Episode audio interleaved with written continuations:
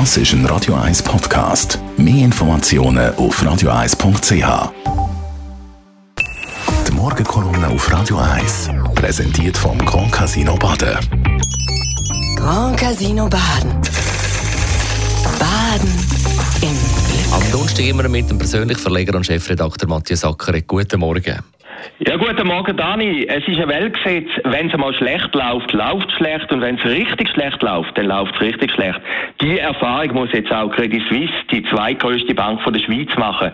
Ausgerechnet Bank von Alfred Escher, einem legendären Wirtschaftspionier und eigentlichen Begründer von der modernen Schweiz. Bereits vor einigen Tagen hat es Hausdurchsuchungen gegeben wegen der sogenannten Greenfield-Affäre, wo die Bank im Frühling durchgeschüttelt hat. Neu, und das ist vorgestern bekannt worden, muss jetzt Credit Suisse in der sogenannten Mosambik-Affäre noch einen Buß von 475 Millionen Franken, also fast eine halbe Milliarde Franken an britische und amerikanische Behörden zahlen. Der Grund, ein Kredit ist ein bisschen zweckentfremdet worden. Das kommt der Bank sehr, sehr teuer.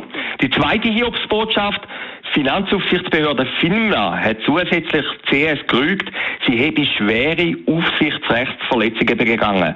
Der Grund, sie habe vor zwei Jahren, man mag sich noch gut erinnern, nicht nur den IQ Balkan überwacht, wo zu UBS gewechselt ist, sondern im Zeitraum von drei Jahren insgesamt noch sieben andere Personen. Es habe also unangemessene Unternehmenskultur innerhalb der CSG, tadelt FINMA. Die Rüge kostet zwar nichts, schadet aber der Reputation.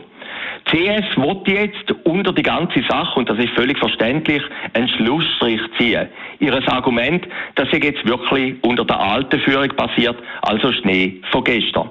Doch das kommt in den Medien und vor allem bei den Börsen schlecht an.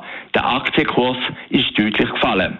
Erstaunlich hart im Urteil ist dabei die Neue Zürich Zeitung, wo eigentlich als sehr wirtschaftsfreundlich gilt. Unter dem Titel von einem Schlussstrich kann keine Rede sein, kontert heute der Wirtschaftsredakteur André Müller und kommt zum brutalen Verdikt, CS habe die Deutsche Bank auf dem Bankenplatz als Skandalproduzentin Nummer 1 abgelöst. Weiter stellte Müller in seinem Kommentar die Frage, warum löse sich CS immer wieder von Blender, Hasardeur oder gar Kriminellen zu ihrem eigenen Schaden über den Tisch ziehen. Diese scharfe Tonalität erstaunt wirklich. Positiv kann man anfügen, bei diesen Fällen handelt es sich wirklich Geschichten von der Vergangenheit. Für den neuen Präsident, der Antonio Horta Osorio, auch eine Chance, jetzt kann es nur noch aufwärts gehen. Fünf nach zwölf, wie Finanz und Wirtschaft schreibt, sehe ich jetzt wirklich noch nicht bei der CS. Dass CS in den Skandal versinkt, an dem hat, auch wenn manchmal ein bisschen Schadenfreude herrscht, in Zürich wirklich niemand Interesse und kaum niemand Interesse haben.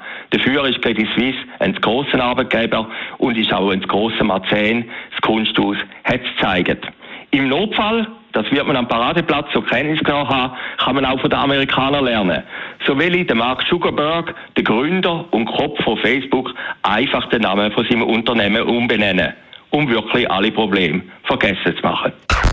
Die Morgenkolumne auf Radio 1. Jederzeit zum Nachlesen. Die Kolumne von Matthias Ackeret als Podcast auf radio1.ch. Und wir reden übrigens gerade als nächstes über die Umbenennung. Das ist ein Radio 1 Podcast. Mehr Informationen auf radio1.ch.